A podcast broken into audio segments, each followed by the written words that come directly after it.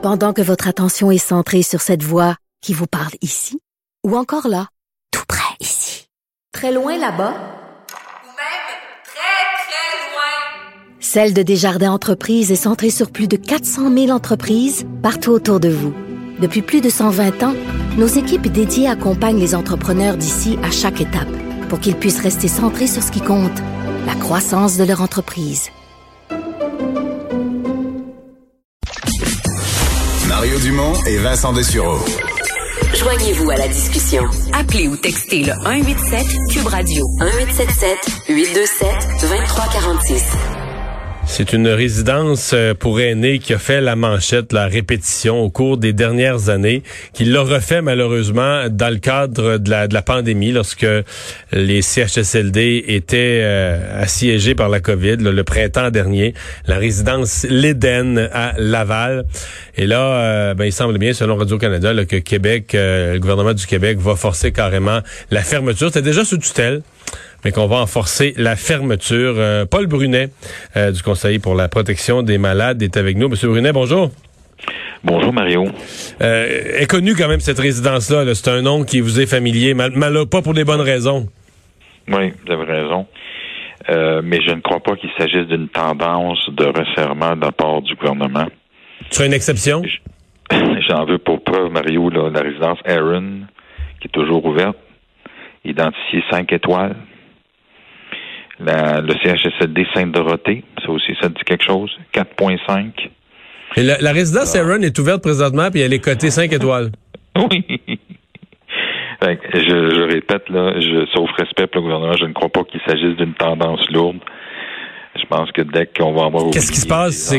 Mais qu'est-ce qui se passe pour qu'on décide de, poser un geste juste pour celle-là? Est-ce que ça veut dire que ce sont les, les autorités là-bas qui collaborent pas, le gouvernement leur demande des choses ou leur impose des choses, puis ça se peut. Mais de là à dire qu'il y a un resserrement euh, singulier pour renforcer euh, les choses, je suis pas certain. Je suis pas certain, Mario, avec tout, tout le respect que j'ai pour le réseau. Euh, je suis pas certain qu'on hmm. soit dans une vague de, de resserrement, non. Hmm. Pourquoi? Euh, parce qu'on manque de, de place. Mais c'est ça, là. On a, on a, on a menacé de 22 personnes là, de les déplacer à Verdun là, au mois de décembre avec un plan extraordinairement bien fait bureaucratiquement. J'en parlais avec ton collègue M. Drainville. Mais on a oublié l'affaire la plus importante. C'est qu'il y a du monde qui vit là, c'est là chez eux. Mais ça, c'est pas important. Mais est-ce qu'on devrait, parce que on regarde, on dit on ferme, là. Est-ce qu'on devrait, euh, tout simplement, dans ces cas-là, je sais pas, moi, à la limite, si le bâtiment est au propriétaire, exproprier le propriétaire, dire euh, on, va le gérer, on va s'en occuper, on va, donner des soins, mais à moins que le bâtiment soit lui-même, que le bâtiment soit lui-même le problème, mais si le problème c'est les soins, c'est l'approche, c'est le personnel, c'est la gestion, euh, est-ce qu'on devrait pas euh, prioriser les, les, les, patients et pas les déménager? Oui, peut-être, hein? Euh, je ne sais pas quel est l'état des lieux. Là. Je ne sais pas si ça fait partie des, des, des choses euh, irréversibles euh, quant au projet de, de, de, de fermer en place. Mais moi, je pense au monde, là, à ces gens-là qui, qui, qui considèrent ces lieux-là. En tout cas, pour certains, je présume, leur chez eux. Qu'est-ce qu'on va faire avec ça? Et comme tu le proposes, où on va les mettre? On va encore les garocher un peu partout on oublie tout le temps, et je dis pas qu'ils sont de mauvaise foi, là, mais je l'ai dit aux gens proches de la ministre Blais, puis il paraît que Mme Blais n'est pas contente de ce qu'elle voit. On oublie ça. J'ai le plan, là, pour déménager du monde, c'est un plan, tac, tac, tac, c'est super bien fait.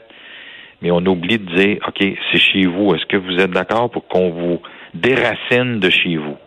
Êtes-vous d'accord avec ça? Non. C'est chez nous. C'est. Comme je dis aux, médias anglophones, les anglophones se sont beaucoup impliqués dans le CHSLD à Verdun. It's their home. C'est chez vous. Comment vous faites pour oublier ça puis pas trouver que ça c'est le plus important? Ouais. Les, euh, ce statut là est resté euh, un peu ambigu, c'est-à-dire que on a des CHSLD publics.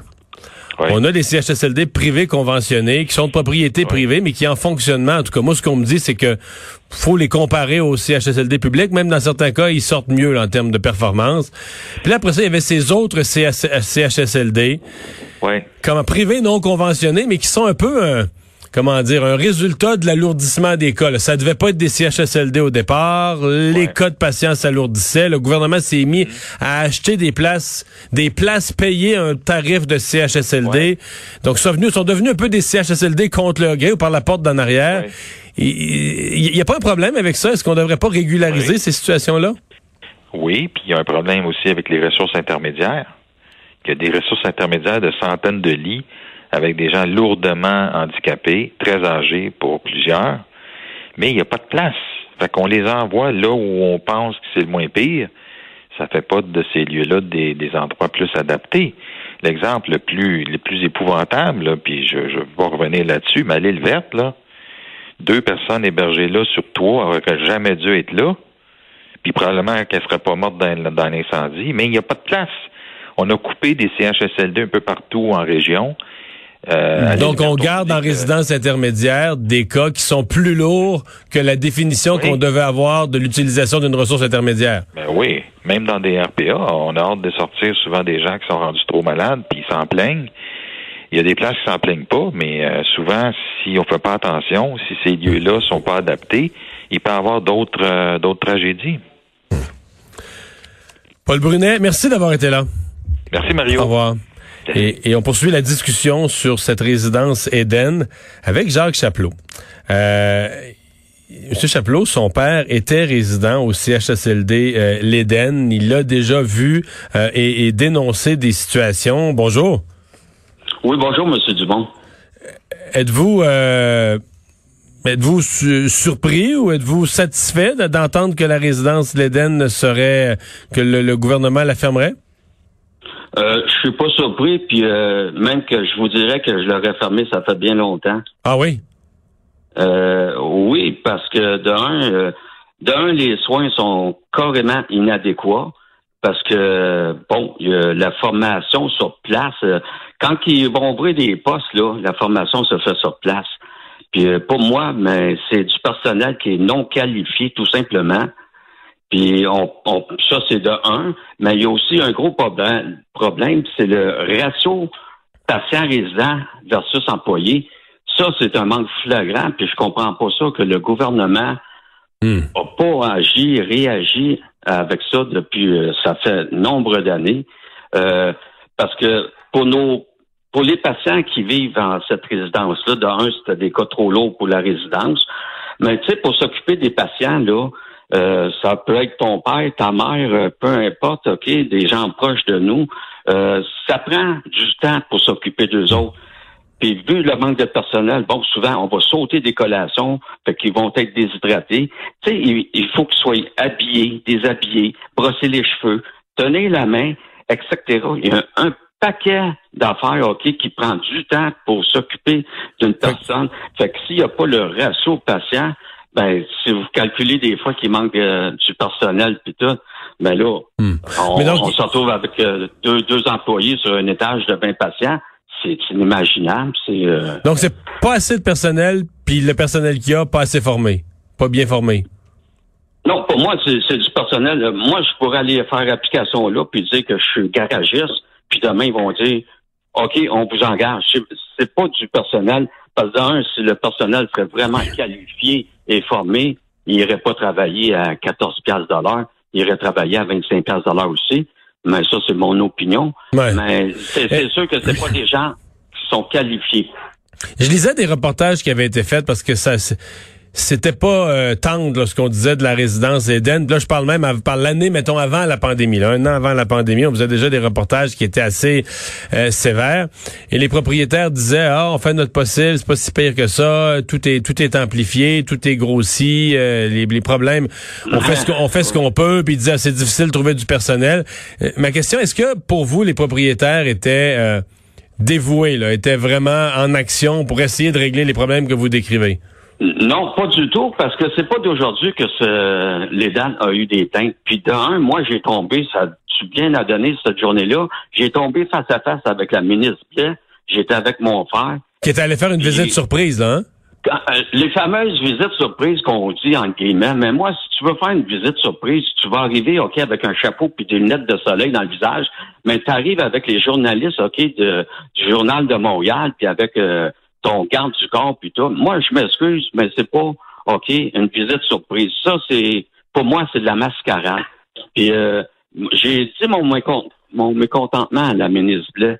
Puis, bon, puis moi, pour me répondre, qu'elle m'a dit, ouais, moi, vous savez, je viens juste d'arriver, euh, ben, j'ai dit, je m'excuse, vous étiez des gens en politique, ça fait longtemps, puis vous, étiez en politique Mm. sur le règne du Parti libéral, puis tout.